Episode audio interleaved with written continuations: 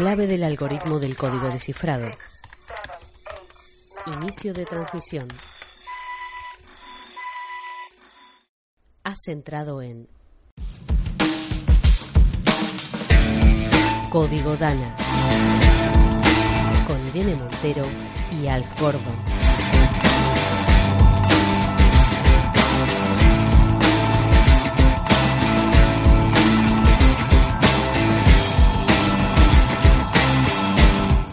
Código Dana.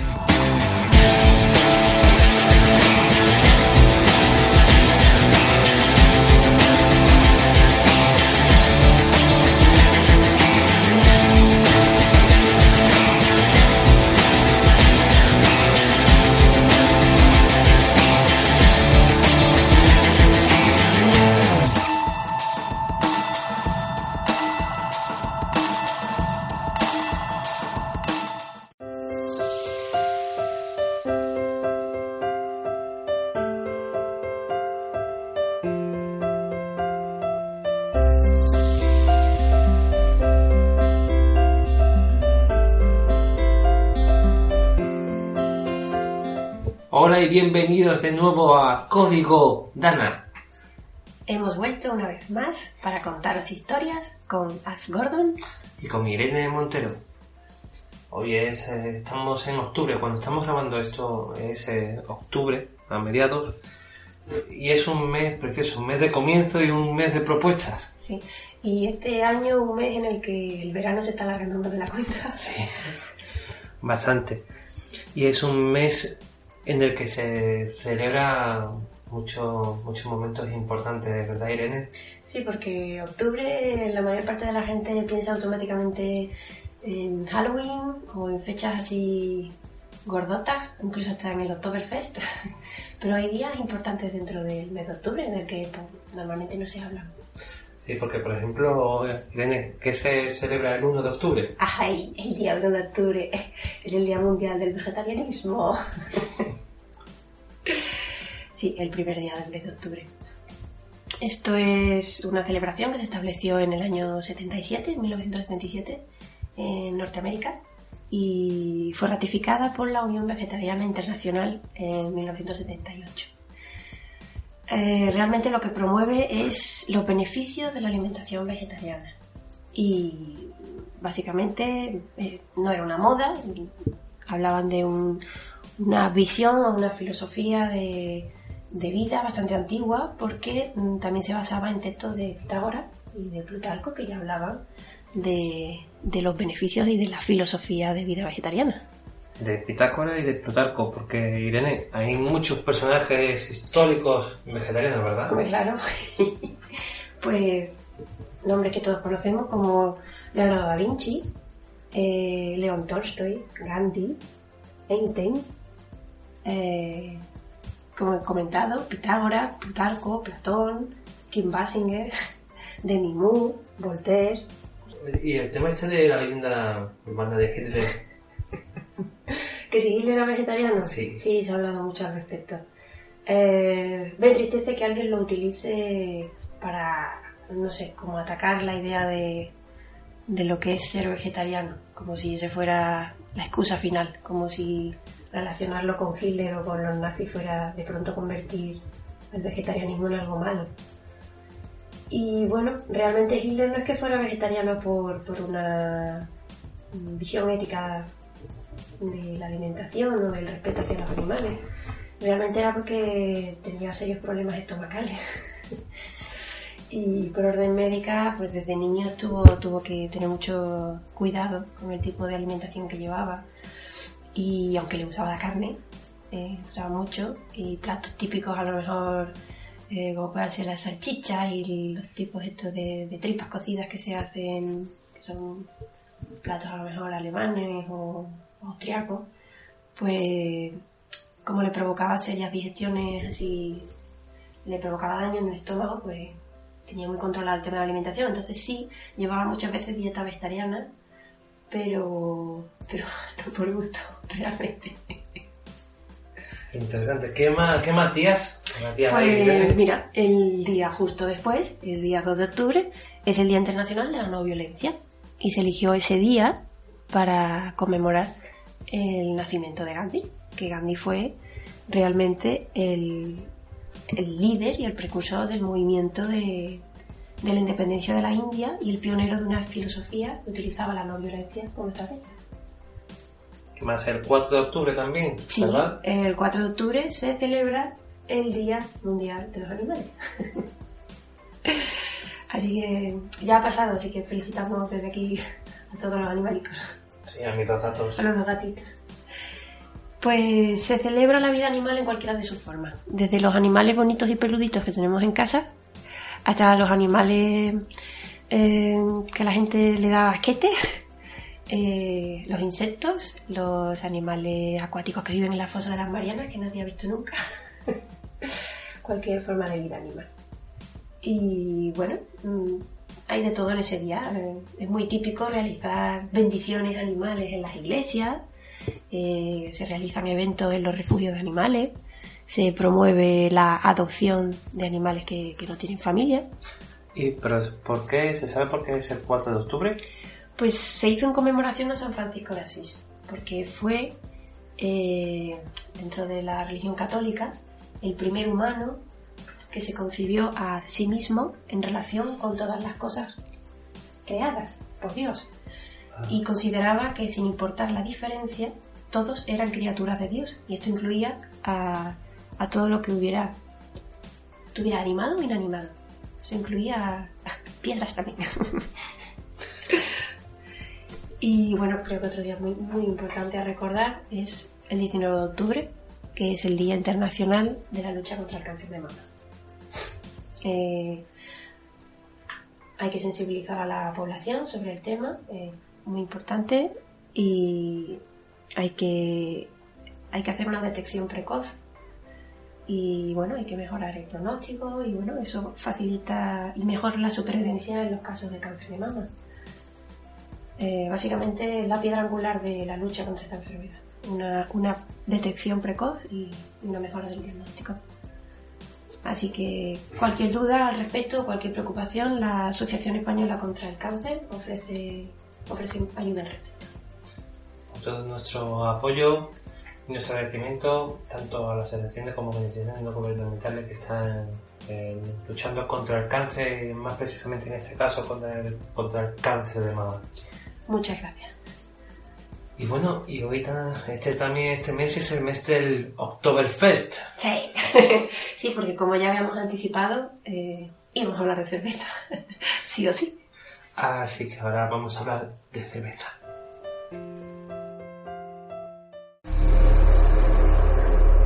Código Dana.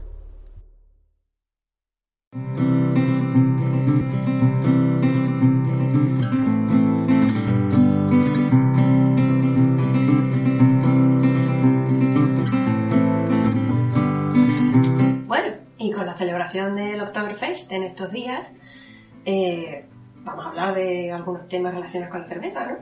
Sí, importante, muy importante saber pedir una cerveza en cualquier idioma. Ay, sí, muy importante. Para los cerveceros y cerveceras que nos estén escuchando, abrid bien las orejillas, que este es el momento. Ya, menos mal que tenemos aquí Irene, que, que es nuestra lingüista particular. Bueno, hoy, hoy vamos a explicaros a pedir cerveza en idiomas de los que yo no tengo ni idea y Alfonso tampoco, ¿vale?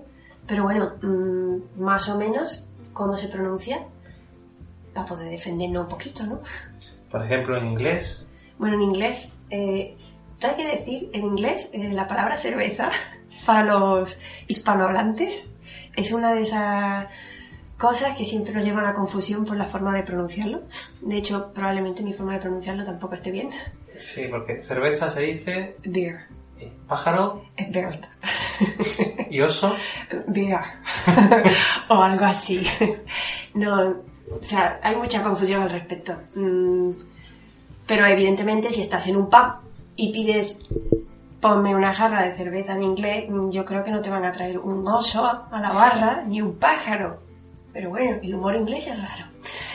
Pero bueno, sí, en inglés, one beer please.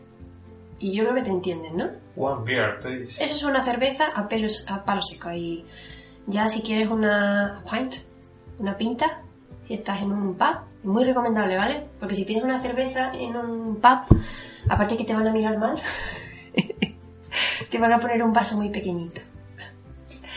Eh, en alemán, en alemán es, es parecido, es Bier, es ein, que es uno, ein Bier bitte, que gracias. O sea, os lo vamos a pedir, eh, perdona, por favor, eh, os lo vamos a explicar todo muy, muy educadamente, ¿vale? No vamos a llegar y vamos a decir, ¡una cerveza! Sino, una cerveza, por favor, ¿vale? Todo va a ser una cerveza y un por favor detrás, ¿vale? Entonces, me había equivocado, perdón, bitte es por favor en, alemán. Ein Bier bitte. en francés, ¿cómo sería? En francés, cerveza es bière. Entonces, in, bière, s'il vous plaît. Sin más misterio, ¿vale? Todo el mundo ha oído el s'il vous plaît alguna vez en francés, ¿vale? Y en italiano, Vale, en italiano, en italiano utilizan para cerveza una palabra que habremos usado en español también alguna vez, que es birra. Entonces, una birra, per favore. Una birra, por favor. ¿de qué Una birra, manera? per favore. Per favore, una birra. Me encanta. Y bueno, y si nos da por irnos a la República Checa, ¿cómo se diría en checo? Una cerveza, por favor. Ay, cerveza en checo es pivo. Eh, pivo prosim. Y ya está, ahí he entendido. Y yo creo que si además hace el gesto con la manita de como vasito a la boca, van a entender perfectamente. Pivo prosim. Son, son cervezas que, o sea, son formas de decir la cerveza, como hemos visto en inglés, en alemán, en francés, en italiano, incluso en checo, que tienen una cierta eh, relación en la raíz. Es, es bir o ver, más o menos se parecen. Luego tenemos las que están relacionadas con la que nosotros conocemos en español, que es cerveza, ¿vale? Ya, independientemente, ponme una caña, ponme una, jarra, pero bueno, una cerveza, ¿vale?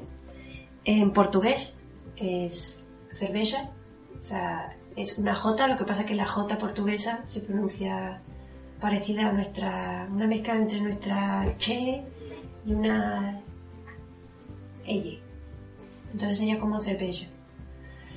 Mi consejo, si vais a Portugal, no pidáis una cerveza, pedid eh, un fino, si estáis en el norte. Eh, imperial, si estáis en el sur. Porque pronunciar cerveza es jodido, a mí me sigue saliendo con sotaque español. Y hay gente que lo entiende y gente que no. Entonces, puedes pedir una cerveza, por favor, que es igual que en español, o puedes pedir un fino, que básicamente es una caña, o un imperial, que es una caña también. Imperial es en el sur, el sur de Portugal, y fino es en el norte. Y si ya te gusta cerveza en cantidades mayores, una jarra, pues pides una caneca, Una caneca. una caneca. Me. Y luego ya entramos con, con formas de pedir cerveza cuya raíz no tiene nada, nada que ver con, digamos, el resto de, de formas de pedirla. Por ejemplo, en griego, ¿vale? A mí en griego me encanta, eh, por favor, me encanta. ¿Cómo se diría? Porque en griego eh, pedir una cerveza sería, sería mia vira, que vira es cerveza, ¿vale? Mia vira, para calor. Te para analizarlo, tú dices, vira, que cerveza, ¿vale? Y para calor, que por favor, pero parece que dice, tráeme una cerveza para calor. Gracias. Mia vira para calor, ¿vale? Así no se lo olvida nunca. Ah, como regla mnemotécnica no. Como regla mnemotécnica no te desperdicio. Eh, luego en euskera, yo no sé nada de. No sé nada de euskera, ¿vale? Pero la, la palabra para cerveza es garagardo. No sé de dónde viene. Y no se parece en nada, ¿vale? Simplemente recordarla, es garagardo. Garagardo, Pat Mercedes. Algún- ¿Habrá algún, algún vasco ahora mismo tirándose por una ventana eh, diciendo, Dios mío, ¿qué acaba de decir esa mujer? Bueno, es una, una sevillana que se está intentando esforzar para decirlo en euskera. Lo intento, ¿vale? Para, para- para cuando llegue allí, pues me podáis poner una cervecita también, ¿no? Y luego en galés, en galés, por Dios, la palabra cerveza no tiene nada que ver con nada. Eh, de hecho, voy a, voy a explicar cómo se escribe, que se escribe C-W-R-W. No hay vocal. Compro vocal, gracias. No hay, ¿vale? Pero es- se pronuncia algo parecido como curru. Entonces sería curru os hueluj unza. Muy lento porque Sí. no sé hacerlo rápido. ¿Vale? Pero sí, simplemente era por, por, por hacer notar la completa diferencia de, de- de cómo se escribe y cómo se pronuncia cerveza, que no, no sé el origen galés de la palabra de qué vendrá. Quizás quizá tú puedas explicarnos algo nuevo, ¿no? Sí, luego explicaré eh, de dónde viene tanto el origen tanto de, del galés como del euskera y demás variantes de, de la palabra cerveza. Mi último consejo, que da igual en qué parte del mundo estéis, si hacéis un gestito con la mano, llevándolos así a la boca, como indicando un vasito, algo podrán de beber. o señalan una cerveza que veas por ahí, Sí. a las muy malas. Pero bueno, pues muchas gracias por ilustrarnos, Irene. Y acordarse, para calor. Para calor.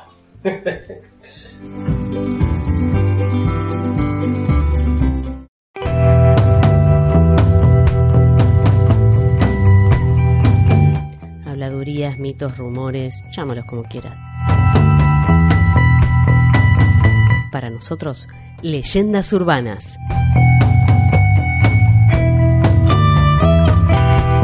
Y empezamos leyendas urbanas. Y me encanta esta sección. ¿Qué nos traes hoy, Irene? Bueno, como estamos hablando sobre el tema de la cerveza, eh, pues hemos intentado buscar leyendas urbanas relativas a la cerveza o recordar leyendas urbanas que conocíamos sobre la cerveza. Y a mí lo primero que se me vino a la cabeza eh, fue una clase de historia mm, que no se me olvidará nunca, que dio mi profesor, Carlos Subiza, el mejor profesor de historia que he tenido en mi vida, el día que nos explicó la muerte de Felipe I el Hermoso. Eh, yo lo voy a contar tal y como él nos la explicó a nosotros y, bueno, a lo mejor habréis oído alguna pequeña variación con respecto a, a la historia, pero la base es la misma. Él nos contó que el príncipe eh, estaba jugando un partido de pelota mm, en un día muy caluroso, eh, en verano probablemente, y que había sudado muchísimo, que había hecho un gran ejercicio, un ejercicio muy intenso, y que automáticamente, tras terminar el partido de pelota, le trajeron una jarra de cerveza muy fría para apaciguar el calor y que se la bebió de golpe. Y que murió de ¿Qué? eso. Murió supuestamente de un corte de digestión que le provocó la cerveza helada. No había escuchado eso en mi vida. Pues yo recuerdo ese momento, no sé, o sea, lo tengo grabado a fuego, porque me resultó tan impactante y a la vez. mm, Recuerdo que pensé en, ese momento, vaya muerte absurda. Más luego toda la historia eh, que rodea la muerte de Felipe el Hermoso y su mujer Juana, la que estaba más de los nervios, que la que con su cadáver, en fin. Y me pareció en ese momento una historia muy, muy absurda. De hecho, estuve buscando sobre el tema y es cierto que está recogida, está recogida en libros de historia. Digo que podréis ver variaciones porque en algunos libros de historia hablan de, de que era agua helada. A mí me lo contaron con cerveza helada y yo me quedo con esa historia. Porque yo soy la primera que cuando acabo de hacer algo, y así un ejercicio importante y tal, pues luego al rato dice, pues voy a tomar una cervecita reponer el hidrolito y esas cosas. Cuidado, no me hagas un Fernando, un Felipe primero. no pero entonces indagando, realmente eh, sí, se, se dice que murió por, por beber una jarra de cerveza fría tras haber realizado un ejercicio físico muy, muy fuerte en el año 1506, ¿vale? Y aunque la cultura popular eh, le atribuye la muerte precisamente al, al haberse bebido muy rápido el agua helada o la cerveza helada tras el ejercicio, es cierto que cinco siglos después el motivo de su muerte sigue siendo un misterio.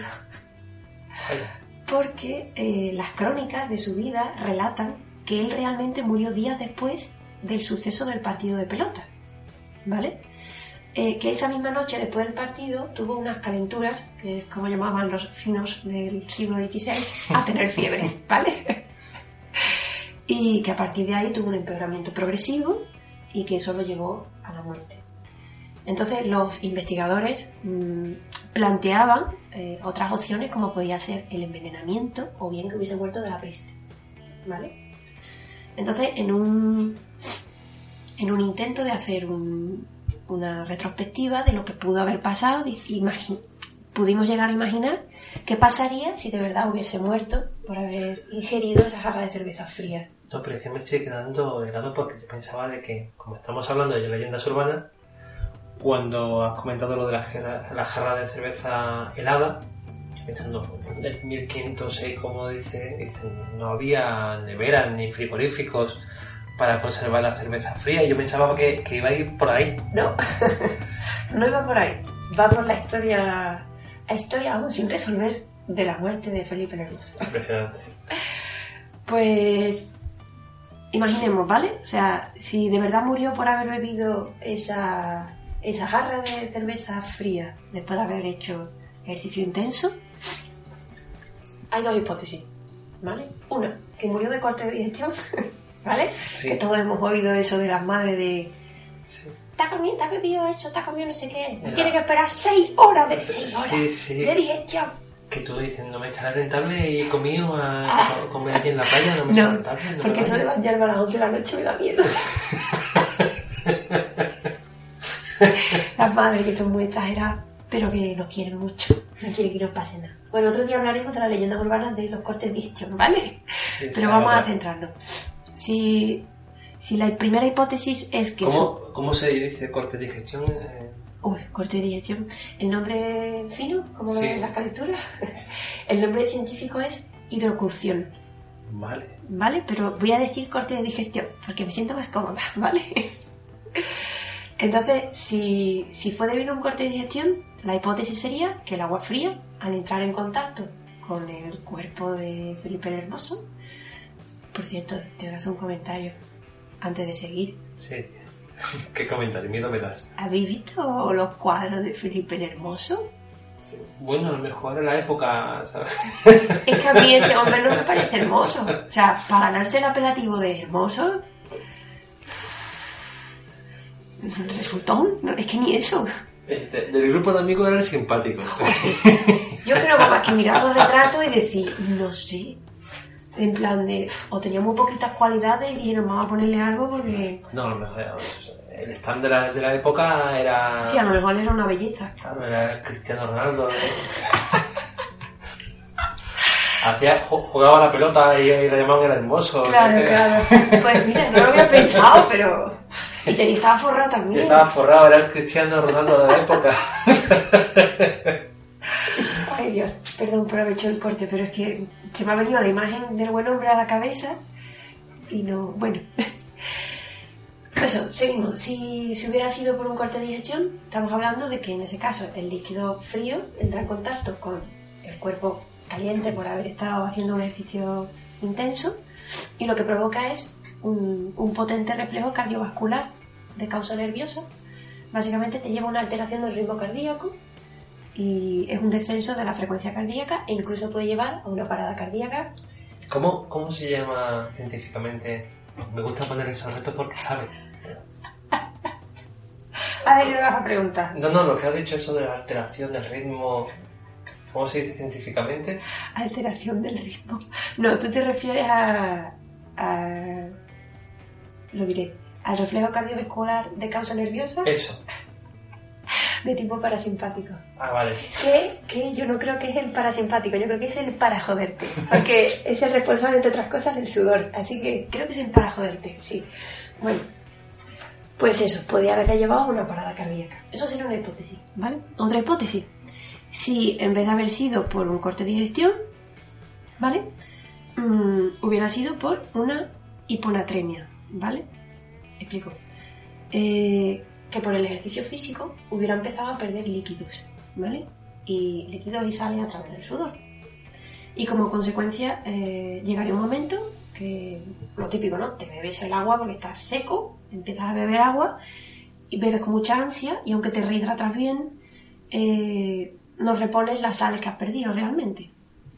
Lo cual provocaría una eh, alteración en la concentración de las sales que llevas en sangre, como podría ser el sodio, ¿vale?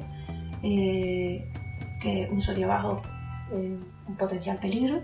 Y bueno, esto lleva a una serie de, efectos como puede ser el mareo, vómito, calambre, en fin. Eso lo he visto yo en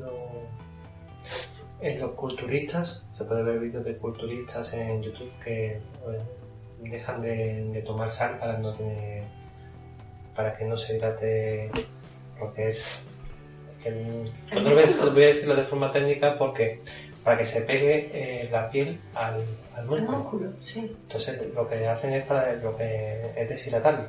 Entonces muchos eh, se ven vídeos en YouTube y todo eso de, de- de que empieza a tener espasmos, ¿sabes? Sí. Y desmayo y demás, y es por la falta de, de, de- De sodio. y potasio. Oh, Dios.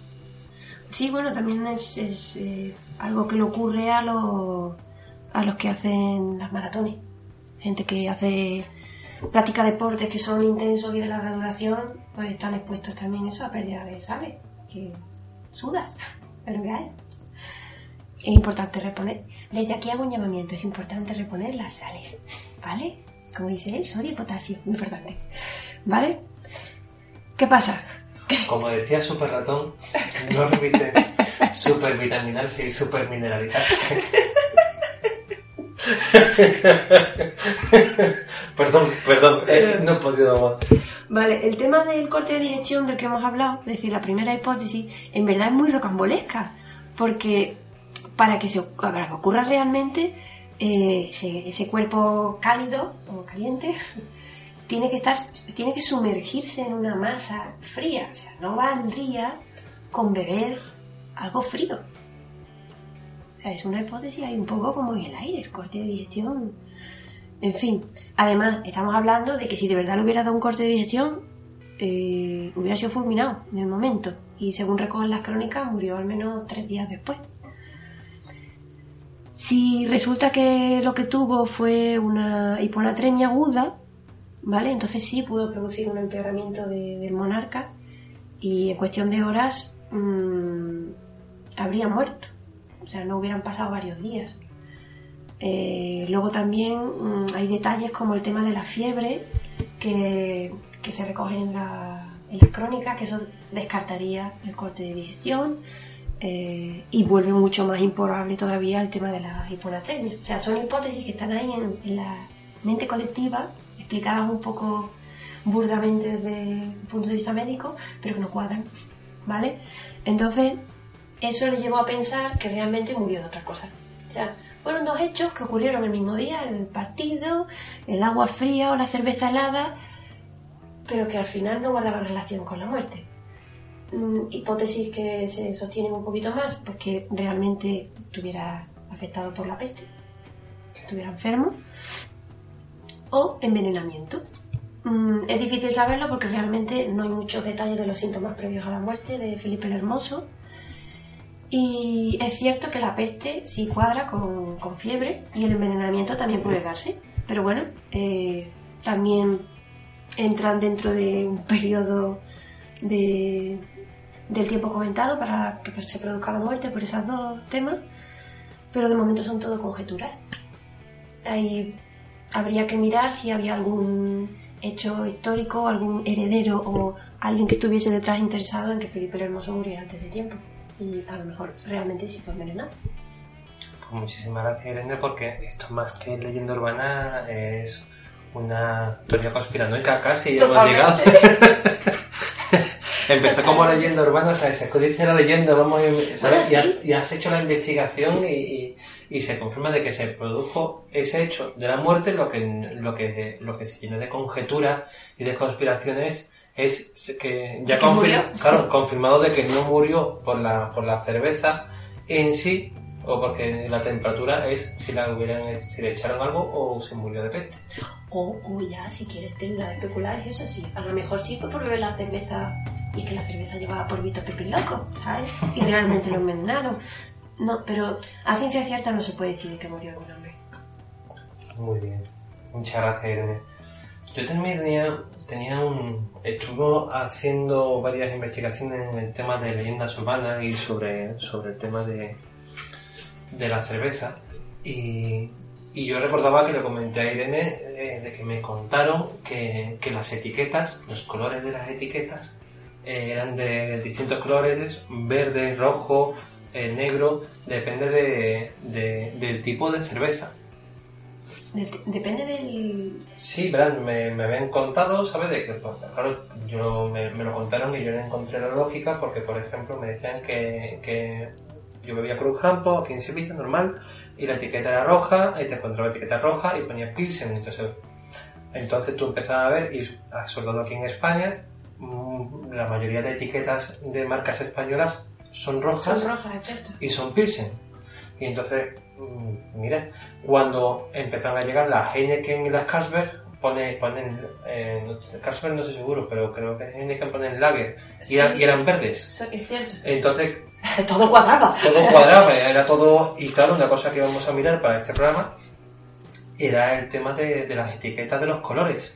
Y resulta que al final, en vez de ponerlo en- como un tema aparte, hemos, lo hemos tenido que meter aquí en leyendas urbanas porque resulta que, que no, o sea, hemos hecho investigaciones y existe eh, la variación de- del color de las botellas Claro, el vidrio sí. el verde y el rojo, pero fue por, por, por necesidad. Primero eran de color rojo, para, para el tema del de, de que no entraran los, los rayos ultravioleta y no afectara la bebida. Y por necesidad, por una guerra y tal, y, y pues empezaron a hacer las verdes que eran más...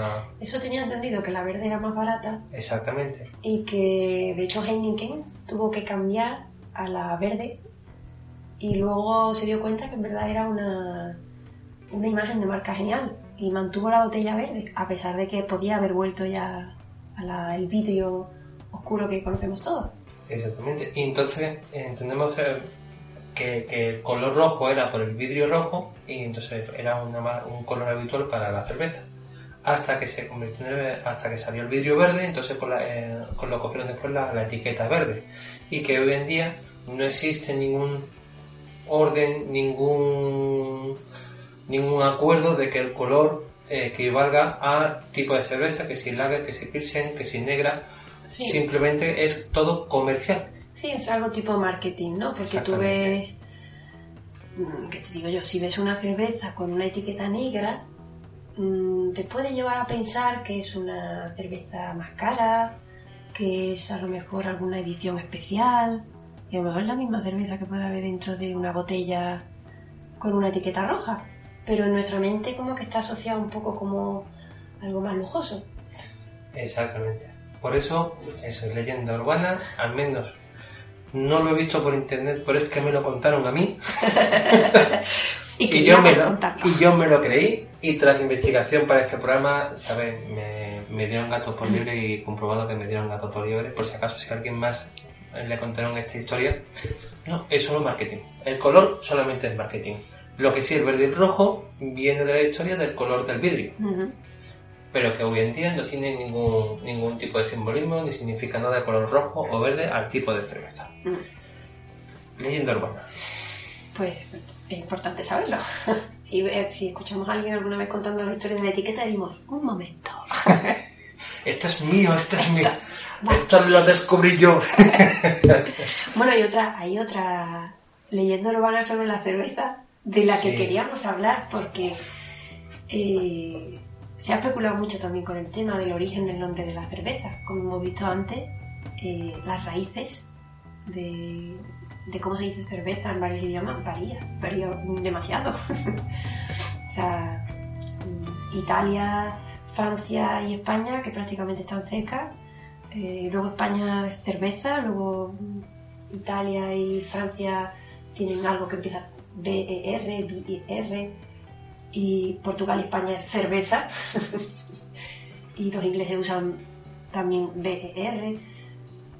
Entonces, preguntándonos el origen y tal, había un- una historia que, que, puede colar perfectamente como, como una historia real porque eh, tiene un contexto real, histórico y está está súper bien encajada y me encanta.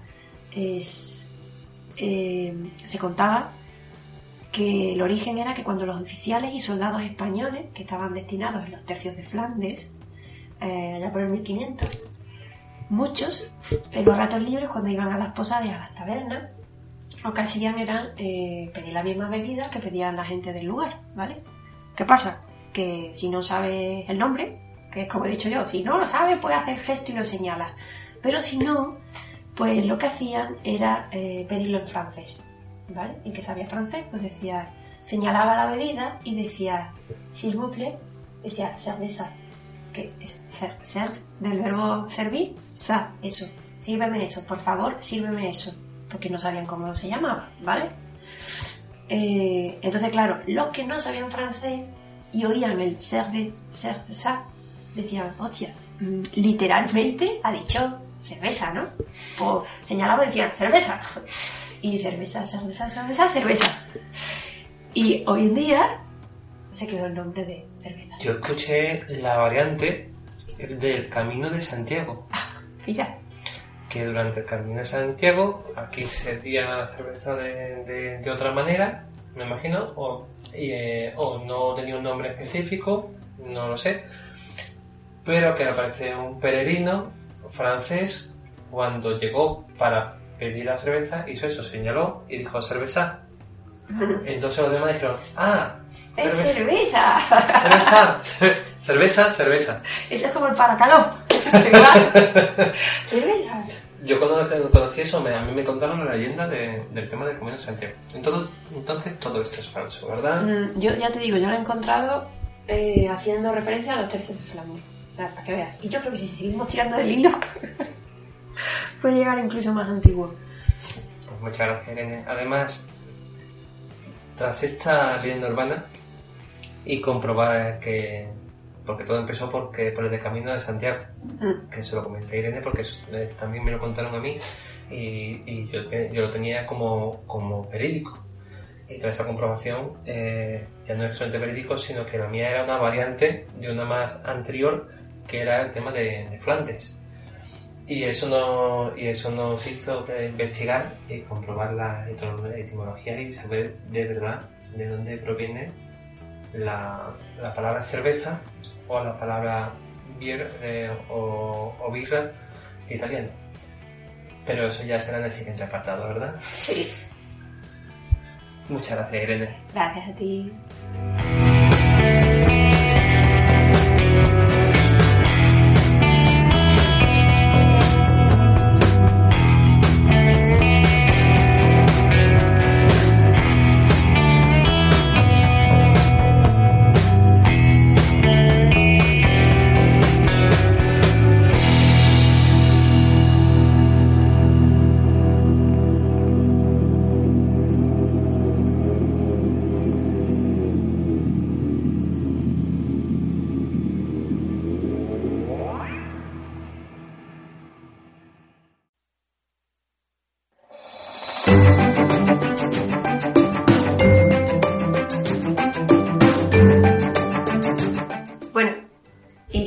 Si a estas alturas no han entrado todavía ganas de tomaros una cervecita, ahora Alfonso nos va a explicar el origen del nombre de la cerveza.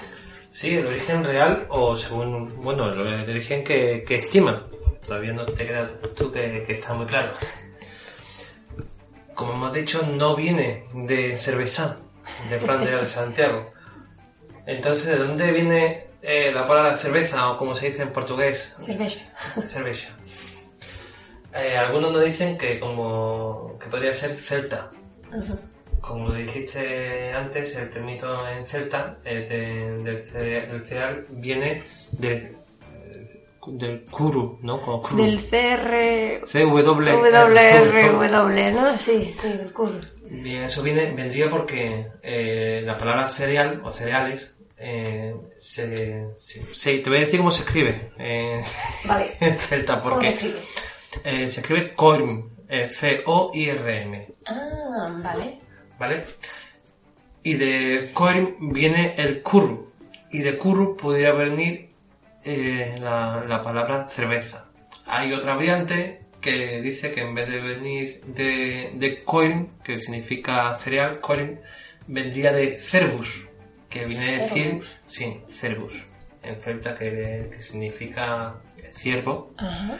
Y que podría ser por el color parecido que tiene la piel del animal con el, la piel de la- con el color de la cerveza. Ah. Estaba, perdona que te corte. Sí, Eh, el término cereal en celta, coirn, que es como corno en inglés, pero, eso es, parecido. pero eso es maíz, Eso ¿no? es maíz. Sí, no. Sí. Simplemente me había llamado la atención.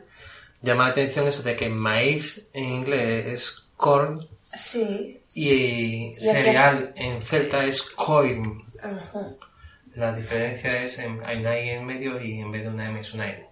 Pero Sí. la verdad que es parecido y no es de extrañar que pudiera venir de allí. Al fin y al cabo es un cereal que era desconocido, por lo cual podrían llamarlo ce- ven- vendría del cereal. Ajá. Pudiera ser. En cualquier caso, parece, cla- parece claro que la etimología está directamente relacionada con los cereales. Ajá. Otra podría ser de la romana. Hay muchos... Origen romano. Sí, de origen romano. Hay muchos estudiosos que, que creen que todo que viene cerveza vendría de la diosa romana. Eh, la diosa romana de la agricultura se llama Ceres. Ah, claro. Se llama Ceres y vendría de la palabra cerebisia. Cerebisia, que significa fuerza de seres. Se entiende que coge el cereal que, Claro. y, al, y al- y al sacar la fuerza del cereal, la fuerza de la diosa, Ajá. sacas el producto que es de la La, cere- la cerevicia. Ah, oye, como explicación me gusta. De ahí también viene el nombre de cereales. Por eso también decimos nosotros cereales, eh, de la diosa Ceres. Y la cerveza no es más que un zumo de cebada, sin que. Sí, sí, eso queda muy bien. Cuando va al médico y dice, ¿usted toma...? Y yo tomo zumos. Zumo de cebada. Sí. Sí. y ya está. Y ya está.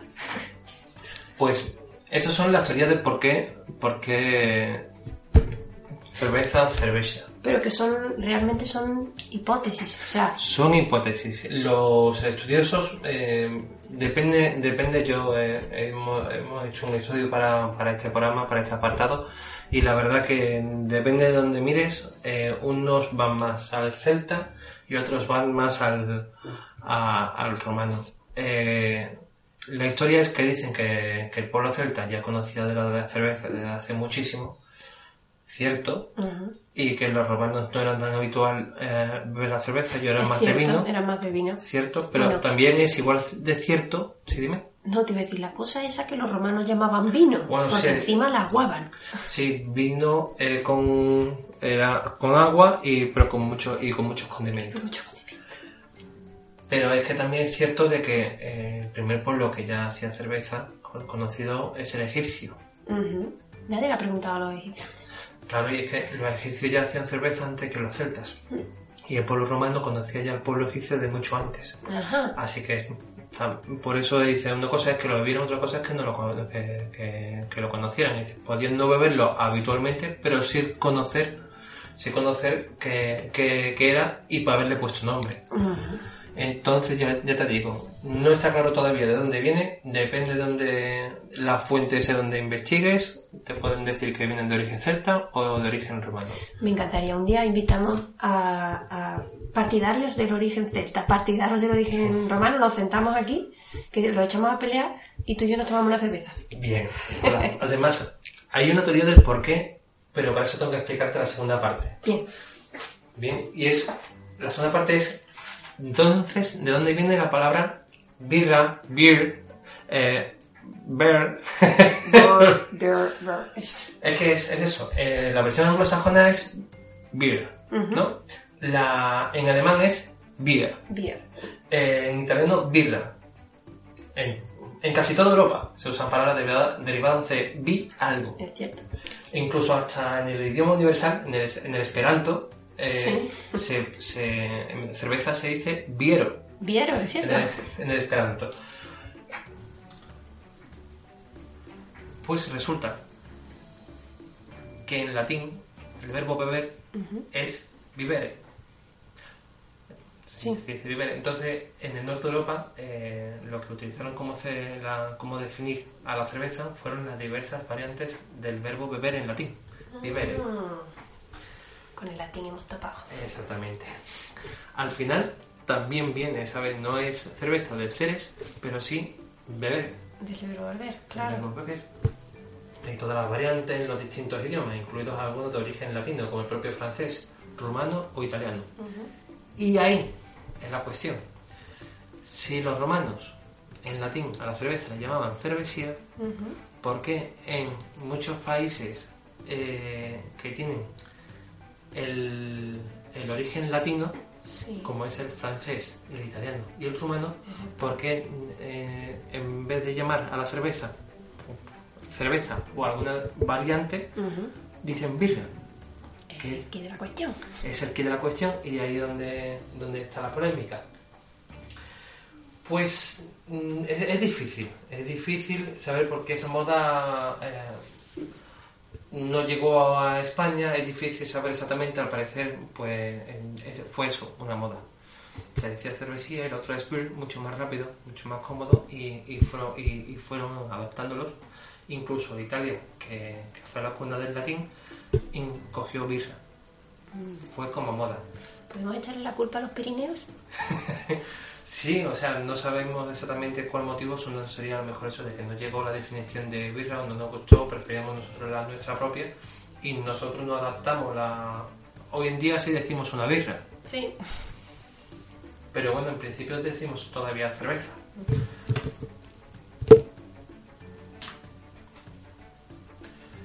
Bien, otra cosa, otra curiosidad, es que mucho, es que no solamente existe eh, la variante de beer o la variante de cerveza. Hay muchos países del este de Europa que se usa, como tú has dicho anteriormente, como en, en República Checa, en checo, se usa pivo Ah, pivo, sí. o derivados. Eh, y puede decir, bueno, ¿esto de dónde puede venir? Pues también vienen del verbo beber en latín, de vivere, porque el presente de vivere es vivo. Ah, ah, vivo, pivo. Vale. Claro, no sería muy descabellado pensar que de vivo se derivó a pivo, y en realidad ambos términos estén también relacionados. Yo es que no estoy muy versada en latín. A mí ya me pilló tarde lo de... Lo que sí, por ejemplo, otra, o- o- otro término de por qué quedarnos con Ujú. es que hay un país, hay una región en el norte de Europa que tiene todavía la variante de cervesía. ¿Ah, Y sí? sí, sí, eh, fuera de la península ibérica, en Suiza, Sí. queda otro resto de cervesía lat- eh, latina, latina. Es en eh, la lengua romanche. Eso tenéis que verlo en Wikipedia. Yo me quedé, yo pensaba que era un error. Cuando leí romanche, yo pensaba que era romance y se ha habido metido la lengua una, una H. Y no, no, es cierto, o sea, existe la lengua romanche, que es una lengua retorrománica del cantón de los Grisones de Suiza. Es una, len- una lengua que sí, que está en periodo de extinción. Hay que. Desde aquí apoyo porque, igual que en España tenemos distintas lenguas y, y- y son todos, todas tan valiosas y tan preciosas y que tenemos que tanto respetarlas como fomentarlas, que Y no se pierdan. mantenerlas en el tiempo. Porque la- esa es nuestra cultura y, esa, y es importante preservarla. De igual forma, tenemos que ver, el mundo también tenemos que intentar preservar la lengua romanche, porque es muy curioso saber de que en un cantón de, de Suiza tenga un lenguaje y que digan en cerveza, en la cerveza en, en romanche se diga gerbosa, Gerbosa. gerbosa, que viene de, de cervesía. Por lo cual yo me canto más de que la, por la variante de, de que cerveza venga de, de, de los romanos, de la variante de Ceres, De Ceres. más que de, del origen celta. Ya como último detalle, Sí. estamos hablando de España. Ya, pero acabamos de decir distintas lenguas de- del español. Hay, hay una lengua en España que no, no se dice ni la variante de cerveza ni la variante birra. Y tú lo has comentado también anteriormente. Ah, Es en, en euskera. en euskera. Porque otra, tanto en catalán como en valenciano es cerveza. O sea, tam- también se dice del mismo modo. Pero en vasco, como te he dicho, es garagardo. Sí. Garagardo, que te estaba preguntando de, por- de ¿De dónde dónde viene. Garagato? Sí. Pues es muy fácil. Viene de garagar, que significa cebada, y ardo, que significa vino. Ah, mira. Vino de No lo cebada. resuelta. ¿No ves cómo había un vasco en su casa dándose chocazos en una esquina diciendo, pero vamos a ver, si es que esto es esto y esto es esto, uno más uno por dos, Es mucho más fácil. es más fácil de lo que Si parecía. ya tenían el vino, cuando llegó la cerveza, donde vino la cebada, pues ya está, pues vino de cebada. Está muy, está muy bien pensado. Garagardo. Garagardo. ¿Listo? Fácil. Ya Eficiencia, eficiencia. Ya no se me olvida. Entonces, claro, eh, resumiendo, tenemos la hipótesis de que venga de los romanos, Sí, de... Ceres, Sí, de la la fuerza, sí, de una Ceres. vida que signifique fuerza de Ceres, la cere... la cerve... Vaya. Cervicia. la cervicia, ¿vale? Sí.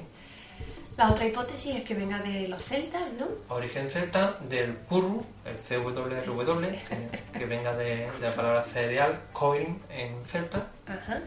Y luego, eh, Todas las variantes que de, del norte de Europa, birra, beer, vienen de, del verbo beber en latín, vibre.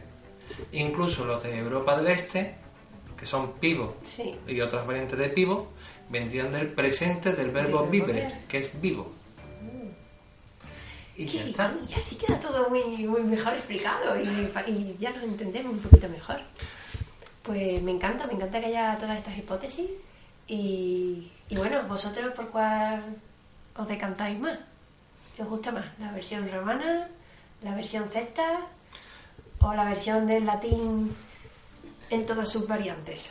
A mí lo que me gusta es de que al fin y al cabo todo más o menos vendría de- de- del mismo sitio y que, mira, al menos para la cerveza nos ponemos todos de acuerdo. Ponemos todos de acuerdo, que es lo que importa.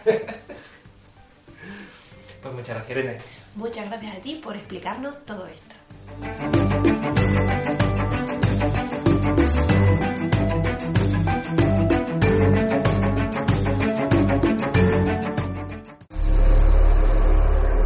Código Dana.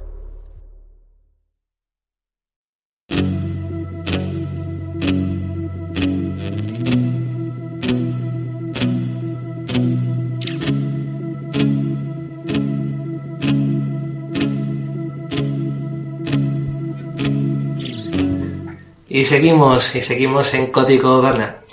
Bueno, eh, Alfonso, ¿nos vas a contar algo, si no he entendido mal, eh, relativo a la carrera espacial? Sí, exactamente, Irene. Eh, me gustaría aprove- quiero aprovechar para hablar sobre la carrera espacial rusa, sus claros y oscuros. Quiero aprovechar que el 4 de octubre se cumplen los 60 años del lanzamiento del Sputnik 1. y gracias al lanzamiento del Sputnik 1 se inició la carrera espacial y en especial una carrera espacial rusa eh, con todo, como te he dicho, con todos sus claros y oscuros. Eh, no sé si sabes, por ejemplo, el tema de, de que estamos habituados nosotros aquí en España a ser aliados de Estados Unidos, eh, desde, desde el principio, desde- incluso antes de la OTAN, estamos acostumbrados a decir astronautas. Sí, claro. No, pero los rusos no son astronautas, los rusos son cosmonautas. No sé si lo sabes. Pues no que no lo sabía, de hecho pensaba, pensaba que, que eran dos formas de decir la mismo, pero no pensaba que era una diferenciación. Sí, sí, cuando, cuando el que el ser humano que va al espacio es de Estados Unidos o de sus aliados, se le denomina astronauta. Cuando es ruso, es cosmonauta. Los chinos eh, ya también han cogido sus, Sí, sí, son taikonautas. Taikonauta. Sí, viene de taikon, que significa espacio. Espacio. Exactamente. Entonces son taikonautas. E incluso eh, los franceses eh, no dicen astronautas, los franceses dicen espacionautas. Aquí, aquí cada uno se busca su, su versión, ¿no? También. Y toda esta carrera espacial eh, que eh, la empezó, eh, bueno, la inició, la que dio el protagonismo eh, fue en principio, en primer momento fueron los rusos. Decir, por ejemplo, eso todo fue con esto del lanzamiento del Sputnik 1.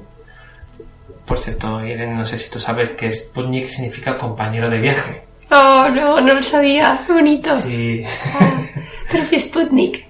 Oh, qué bonito. y el Sputnik 1, como ya, como ya te he dicho, que fue lanzado el 4 de octubre de 1957, fue el primer satélite artificial que se puso en órbita en la Tierra.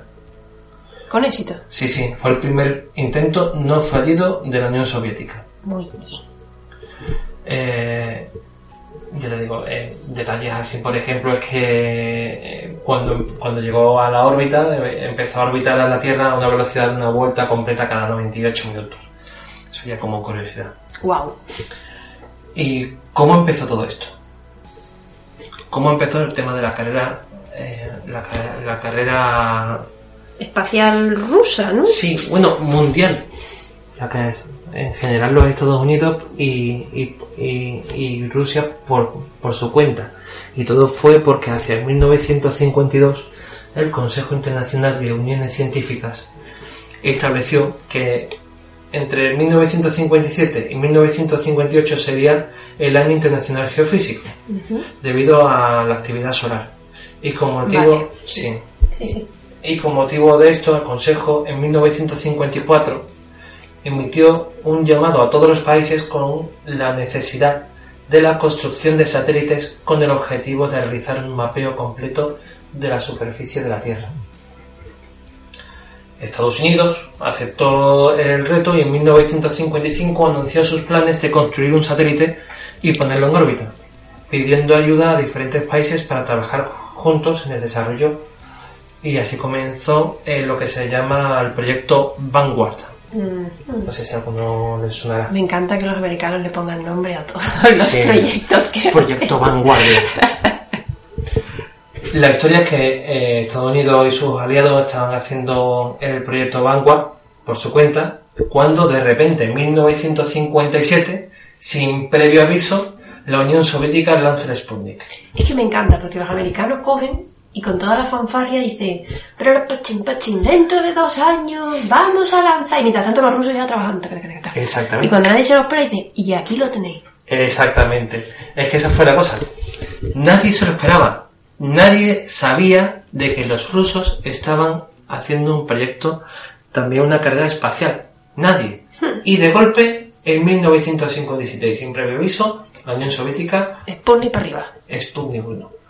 Eso usted te puede imaginar, eh, ocasionó un gran revuelo en la población de Estados Unidos. Ya no solamente, eh, es que además, es que se habían negado a colaborar. Eh, cuando, cuando el proyecto Vanguard, Ah, que los rusos le dijeron, oye, mira que no. sí, sí, sí, o sea, cuando pidió Estados Unidos apoyo, Rusia se negó a, a, a colaborar, la gente entendía de que no le interesaba, y es que resulta que es que tenían un proyecto totalmente en paralelo y en secreto. Mira qué listos, oye. Eh, muy importante, eso, te puedes imaginar lo importante que fue eso para todos los soviéticos, ya que fue un gran avance y fue la prueba del progreso tecnológico del éxito de los programas que estaban encabezados por eh, Sergei Koryolov y otros científicos. Dios mío, no hay nombre más ruso que Sergei. en serio. Todos en alguna serie que haya salido un ruso se llama Sergei. Siempre, eh, bueno, en total, yo te digo, eh, consiguieron crear una industria espacial que, que es líder mundial en muchos campos. La historia es que eso fue el inicio de la conquista del espacio por parte de los soviéticos. Algo que yo te digo, y que ahora mismo la gente no, no, no, no, no estamos, yo al menos no, no lo sabía. Yo pensaba de que era una carrera que, que ambos estaban peleando en paralelo, pero no, es que resulta que es que ah, lo hicieron en secreto, en paralelo y en secreto. Nadie sabía, como te digo, que Rusia tenía, estaba haciendo un, un proyecto por su cuenta. Rusia era, Rusia era el giro argumental de la película que nadie se esperaba. Pero es que además tienes que mirarlo por- desde otro punto de vista. Es que se esperaba que fueran los estadounidenses los que acabarían llegando, Claro. ¿sabes? Que al final llegaron por más tarde. Y el pánico que había en las capitales occidentales eh, eran de ver lo que eran capaces de hacer los rusos, los soviéticos. Claro. Y. Y, verá, es que no. eh, a ver cómo se me, me explico con la importancia. Eh, no era por el satélite en sí, del Sputnik. La gente a menudo no entiende la importancia de, de- de ello. Era por el misil. Sí, eh, Es que lo que. Una cosa que demostró Rusia es que tenía un misil balístico intercontinental que habían desarrollado en la Unión Soviética y que solo había. so- solamente lo habían probado una vez. y es que esto fue eh, la primera vez en la historia de Estados Unidos en que se sintió un país amenazado. Porque el enemigo, que los soviéticos, no solamente más rápido, sino que disponían de un misil balístico que les llegaba. esa es la Porque, que llegaba. que les llegaba.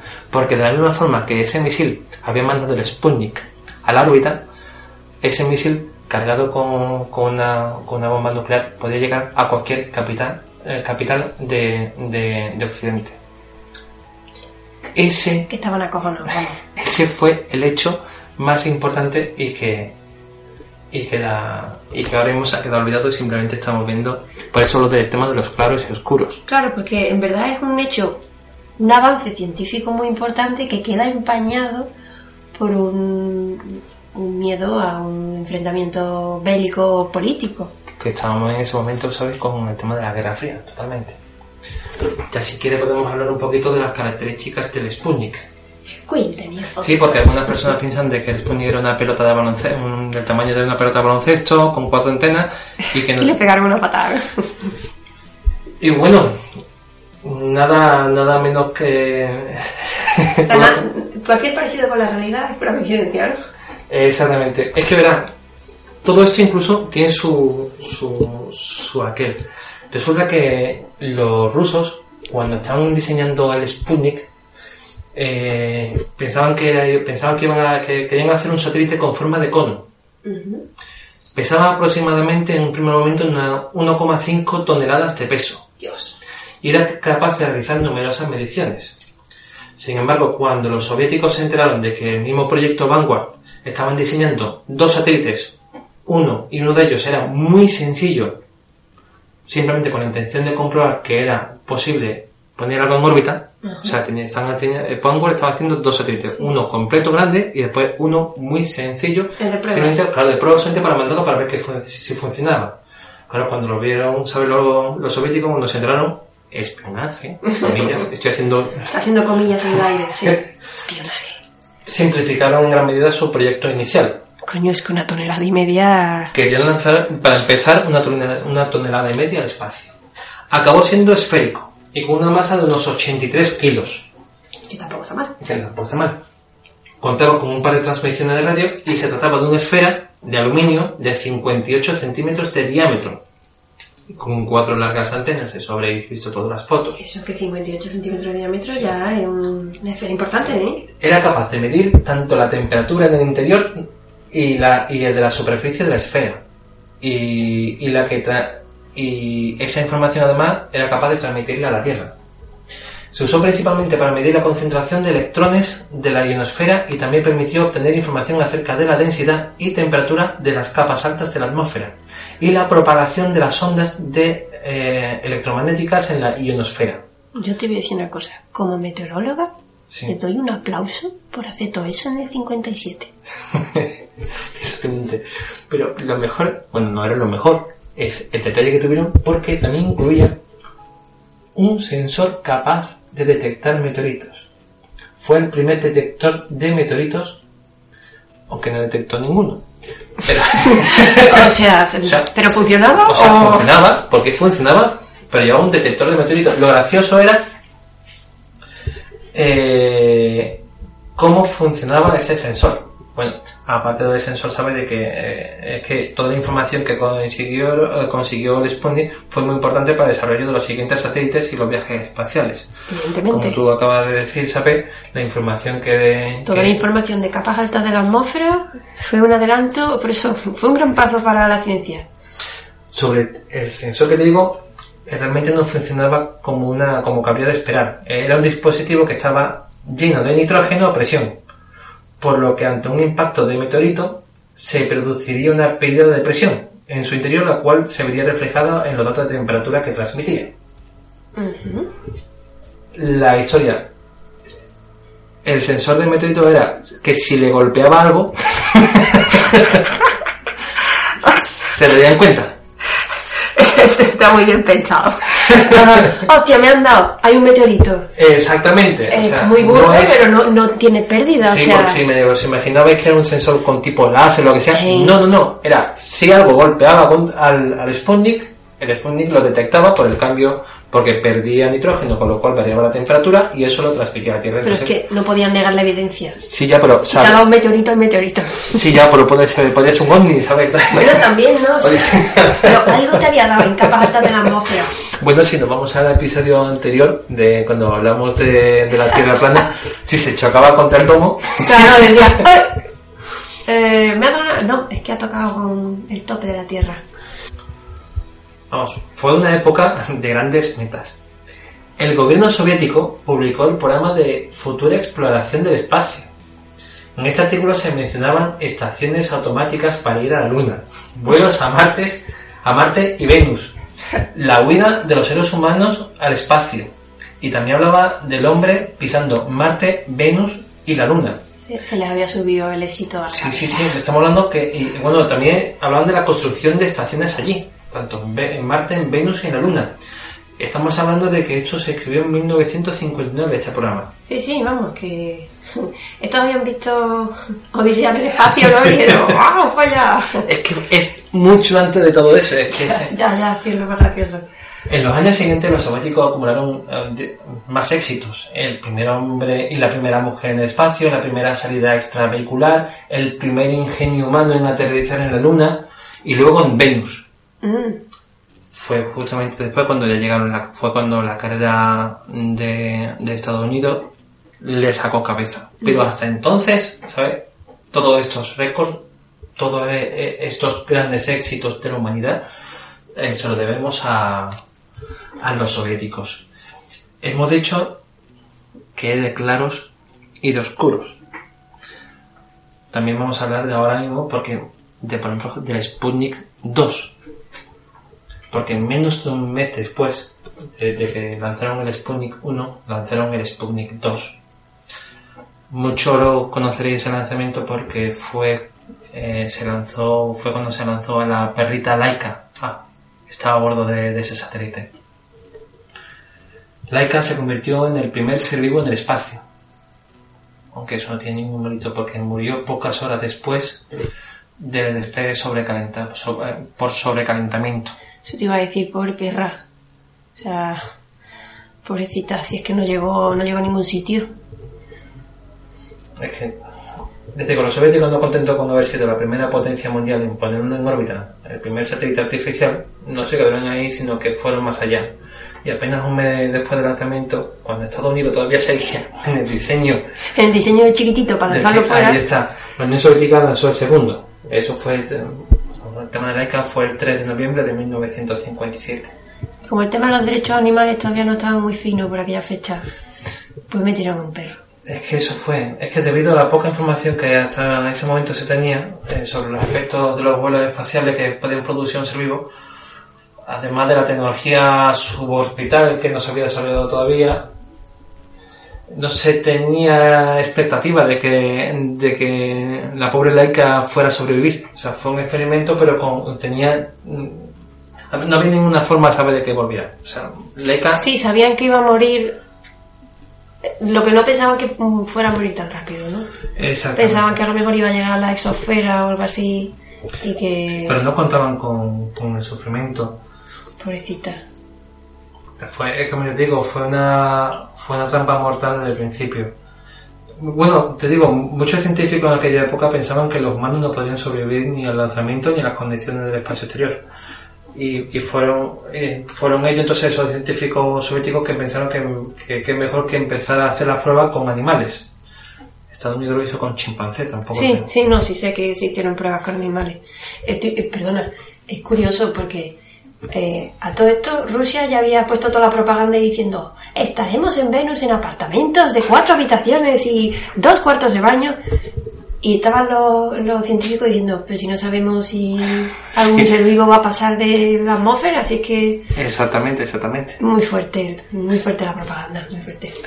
No te digo, como te estaba diciendo, el Sputnik 2 no se diseñó con ningún tipo de mecanismo que le permitiese regresar una vez realizada la misión. O sea, aunque hubiera sobrevivido al despegue, aunque Sí, se hubiera hubiera sobrevivido- quedado allí, evidentemente. Sí, y sabían a lo que iban. Era una misión suicida y, y- y no había ningún supuesto de que, de que sobreviviese la, la pobre perrita. Pregunta, no sé si, si estás informado o no, es una Sí. duda. Eh, ¿Directamente probaron con el perro o metieron otro tipo de formas de vida? Me refiero, metieron un pez o metieron un. No, no, no. eh, además, piensa que fue un mes. O sea, lanzó, Sí, sí, 1 lanzó el primero, el siguiente lanzamiento Ya metieron a la de tiro. Exactamente. Una cosa que también tienen los rusos es solamente le ponían nombre, de nombre a los lanzamientos que, que, que se conseguían. Ajá. Por eso también te he dicho que el 1 fue el primer lanzamiento que se consiguió. No se sabe, no sabemos exactamente cuántos lanzamientos anteriores porque los rusos, cuando algo no funciona, Mm, lo Como si no. Exactamente. O sea que a lo mejor hay basurilla 1, basurilla 2, basurilla 3, de pronto Sputnik 1. Pero en- como solamente hay un mes de diferencia entre el Sputnik 1 y el Sputnik 2, que fue lanzado cuando se lanzó Laika, mm, no, no hay mucha duda en el aspecto de que haya en medio Ujú. otros lanzamientos. Claro. Lo que tenían era mucha potra, ¿eh? Ya, ya con el lanzamiento del Pony 1 empiezas a pensar que tuvieron mucha potra. Bueno, eh, la verdad que grandes, grandes científicos rusos estuvieron trabajando y siempre, siempre está ese porcentaje de suerte, pero había mucha, mucha ciencia, muy buena, mu- muchos y grandes científicos. tuvo, tuvo que haberlo para... Bueno, lo que te digo, Leica murió convirtiéndose también en el primer ser que murió en órbita, que no es ningún mérito, No, pero es una cosa es un muy hecho. triste. Y según han revelado, su muerte fue debida a que, como he dicho antes, estuvo expuesta a un sobrecalentamiento de la cabina donde se encontraba. Dicho sobrecalentamiento se cree que fue provocado por un fallo en el sustentador de la central R7. Así te puedo contar porque no sé qué significa. Sin embargo, los motivos de su muerte fueron ocultados por parte de la Unión Soviética. Y no fue hasta 2002, que eso es lo fuerte, que no fue hasta el 2002 cuando se aclararon todos los hechos. En principio, ocultaron la verdad y se informó de que la perra había muerto el sexto día de la misión cuando la cabina en la que se hallaba se quedó sin oxígeno.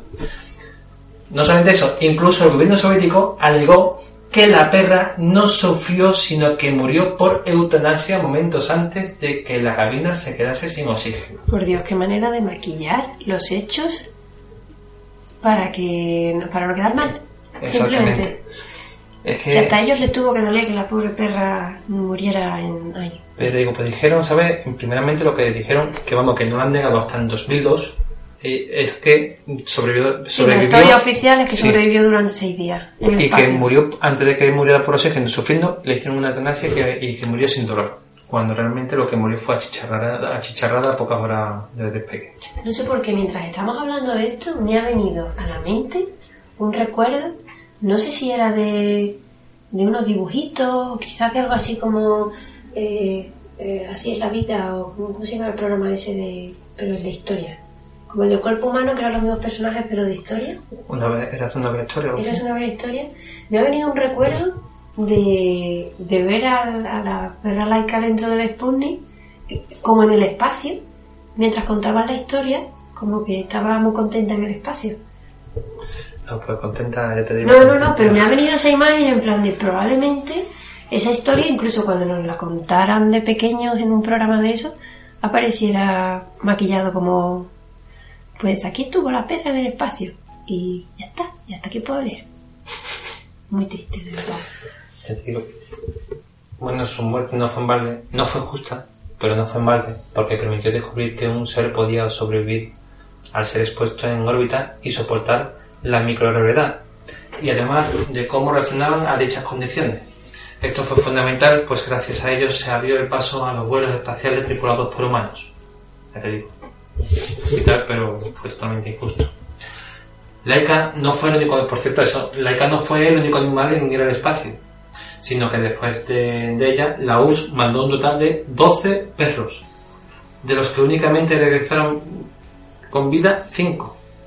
Debido a la falta de transparencia durante la carrera espacial, prácticamente la única información que se podía obtener era la que suministraba el gobierno soviético y como ya hemos visto, no siempre era del todo cierta. Hombre, y si no le ponían nombre nada más que a los que salían bien, y si solo conocemos a Laika, Es, te digo, Laika fue la primera, pero fue un total de imagino. 12 perros, de los cuales solamente sobrevivieron 5.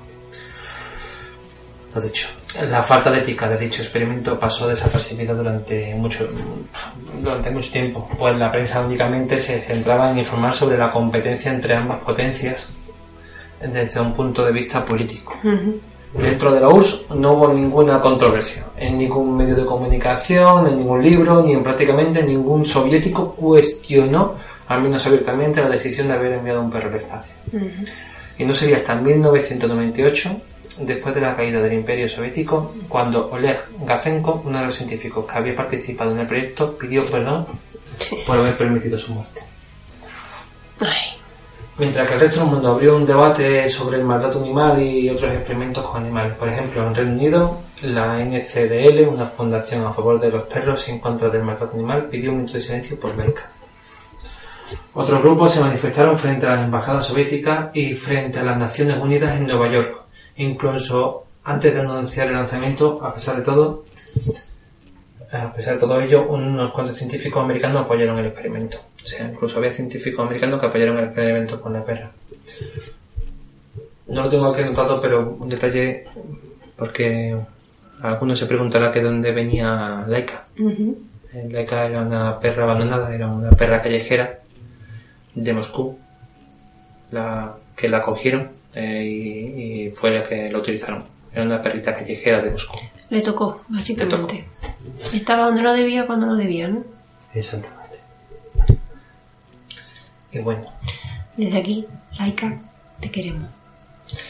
sí que no, no está justificado el daño No, a ni ningún animal. menos. Ni muchísimo menos. Pero me entristece más el hecho de que haya sido ocultado durante tanto tiempo por, por, por la controversia y el y que, que iba a provocar. Es que era totalmente éticamente cuestionable y, y se callaron la boca. No solo se callaron la boca, inventaron una mentira. Sí. Porque sabían que estaba muy feo lo que había pasado. Pero es que aquí no terminan los claros y oscuros de, de la carrera astra, de la carrera espacial rusa. Eh, no sé si has escuchado hablar sobre quién fue la primera mujer en el espacio. Sabemos que los rusos también fueron los primeros en enviar a un hombre y a una mujer al Sí. espacio. El primer hombre fue Yuri Gaga- Gagarin, el Ujú. 12 de abril de 1961. Además fueron, y como digo, fue la primera, la- fueron los primeros en llevar a la primera mujer a la órbita. Aunque, como te digo, puede que mucho antes de lo que se cree. Explícame eso, porque te estoy viendo la... Eh, vosotros no le estáis viendo la cara, pero yo sí. Está generando un... No va a venir nada bueno. Es que verá, oficialmente la primera mujer en el espacio fue Valentina Vladimirovna Tereshkova. Sí, Vamos a repetirlo porque, porque al fin y al cabo es la primera mujer en el espacio y mm, mm, de una derecho, ahí está, es de derecho de decirlo bien. Valentina Vladimirovna Tereshkova, que logró con éxito orbitar alrededor, alrededor de la Tierra el 16 de junio de 1963, a bordo de la nave Vostok 6, con solo 26 años de edad. ¿Vale? Cabe resaltar que es la primera mujer, eh, que, que la primera mujer estadounidense también eh, que viajó fue en 1983. Wow.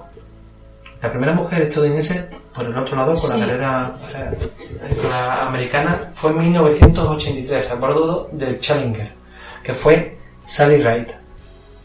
Estamos hablando 20 años antes, Sí, sí. ya salió Se la primera mujer 20 rusa. Primera mujer soviética.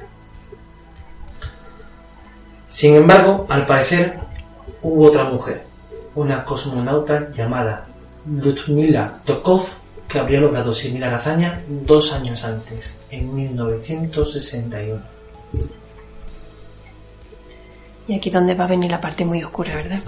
Exactamente, y es que al parecer, el 16 de mayo de 1961, un mes después del logro de Gagarin, la ex Unión Soviética había enviado a la primera mujer al espacio. Y si esto no se dio a conocer al mundo entero y se mantuvo en secreto, es porque esta misión no salió como se esperaba. Es decir, la mujer, lamentablemente, no pudo sobrevivir a esta experiencia y habría fallecido en el espacio. Madre mía. Como te he dicho, los rusos solamente le ponían nombre cuando tenía éxito, con lo cual no existe nombre del lanzamiento. Y del lanzamiento y esa mujer, su nombre estaría callado en la historia durante muchísimos años. Claro, y no me equivoco, ¿no?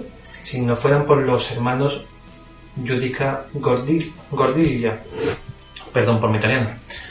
Eh, como te digo, eh, eh, fueron los hermanos Judica Gordilla eh, lo que develaron esta situación gracias a una grabación. Lo voy a explicar. Esta polémica historia que no había sido aceptada por las autoridades antes, so- antes soviéticas y ahora rusas nace de una grabación hecha por Archil y Giovanni Giudica Cor- Cordiglia, italianos radioaficionados que en, en la época más importante de la carrera espacial solían interceptar las comunicaciones de las diversas agencias espaciales del mundo. Todo eso gracias a su- sus equipos de radio bastante sofisticados. Sobre todo lo que interceptaban eran eh, las comunicaciones soviéticas y estadounidenses. Estos hermanos lograron varias grabaciones, desde comunicaciones con satélites, lanzamiento de cohetes y, por supuesto, misiones espaciales como de la que estamos hablando en estos momentos. O sea que tener, tienen un registro más verídico de lo que se dejaba entrever en aquella época. Exactamente, en este audio que, que vamos a poner a continuación, se puede oír de manera dramática la voz de una mujer dentro de su cápsula espacial. Está pidiendo auxilio a su agencia para que la salvaran de su supuesta explosión, explosión de uno de los cohetes de la sonda espacial. Eh, como hemos dicho, la misión se realizó el 16 de mayo de 1961 y la grabación fue hecha el 23 de mayo de ese mismo año, de ese mismo año, cuando supuestamente aquella cosmonauta tenía que volver a la Tierra. Esto, eh, lo que el audio que vamos a poner, eh, fueron los últimos segundos de grabación, esos momentos de terror de esta supuesta cosmonauta en el momento del desastre. Vamos allá.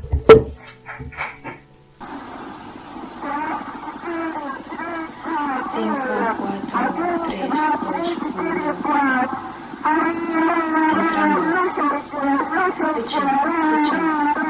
Entrando. Entrando. Háblenme. Tengo calor. 45, 50. ¿Qué?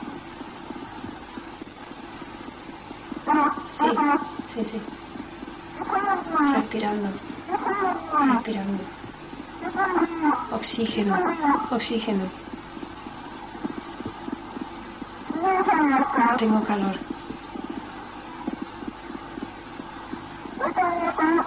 ¿No es peligroso? Está todo... No, no es todo... ¿No es esto peligroso? Sí, sí. ¿Cómo? Háblenme. ¿Cómo debo transmitir? Sí. ¿Qué? Nuestra transmisión comienza ahora. 41. Así. Nuestra transmisión comienza ahora. 41. 21. Sí. Siento calor. Todo. Siento calor, siento calor. Escucharme. Escucharme. Veo una. Veo una llama. ¿Qué? Veo una llama. Veo una llama. Siento calor. 32. 32. 41, 41. Me voy a estrellar.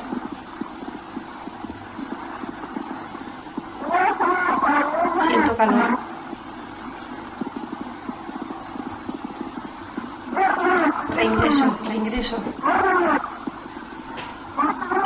Estoy escuchando. Siento calor.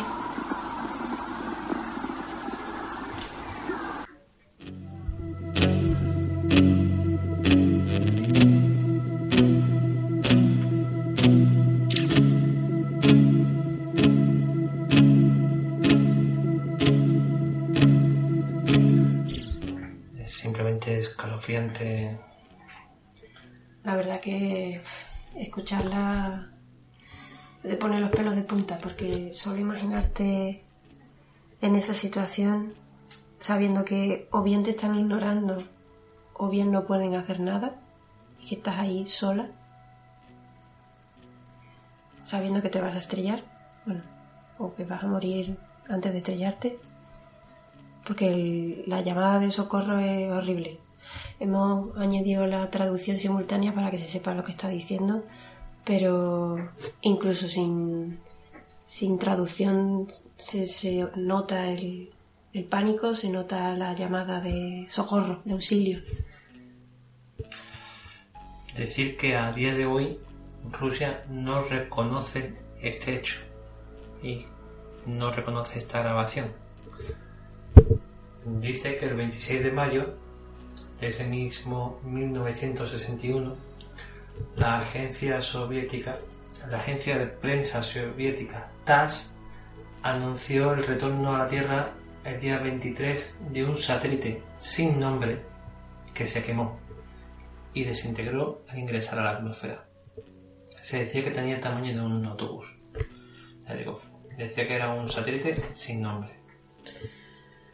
Yo he de decir, mm, desde el punto de vista personal, que si esta grabación es real y pertenece a ese momento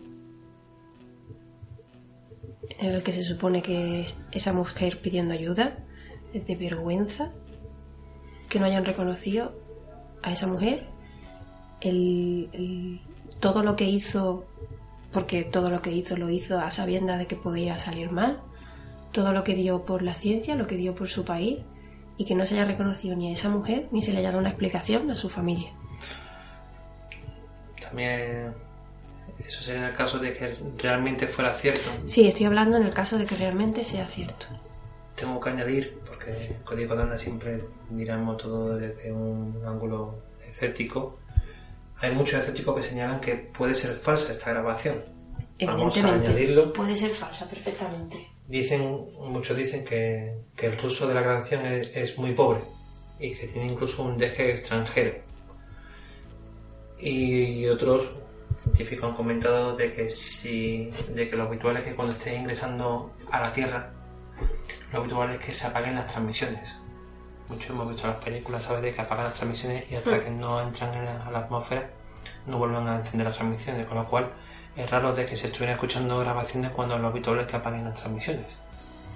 También estamos hablando de que, bueno, fue un, un posible intento fallido, que como que salió mal, que la persona que entró en pánico, pudieron pasar muchas cosas.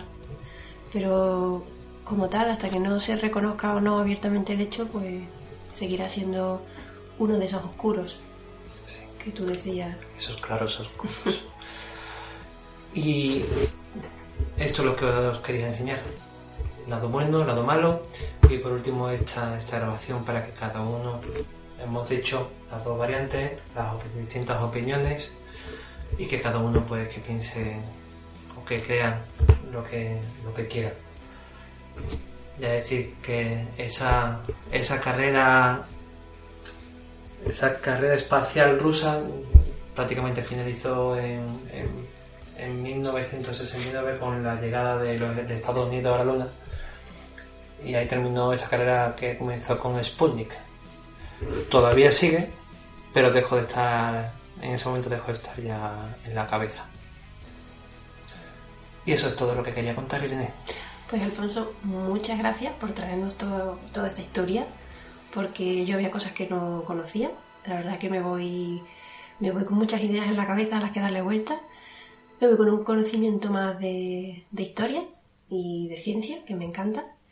Y también me gustaría darle las gracias a todas las mujeres y a todos los hombres de ciencia que han dado su vida de forma metafórica o literal por la ciencia.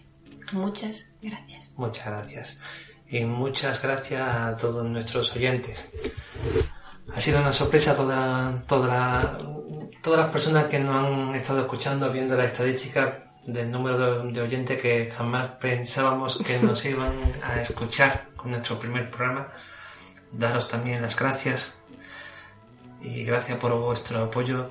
Por estar al otro lado, escuchando todas las peripecias que se nos ocurren, que pensamos que bueno, son dignas de contar y, y que pueden interesarnos.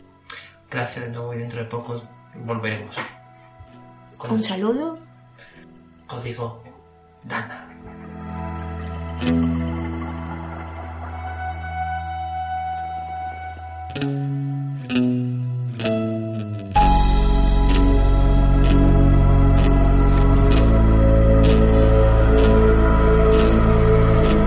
Esto ha sido Código Dana.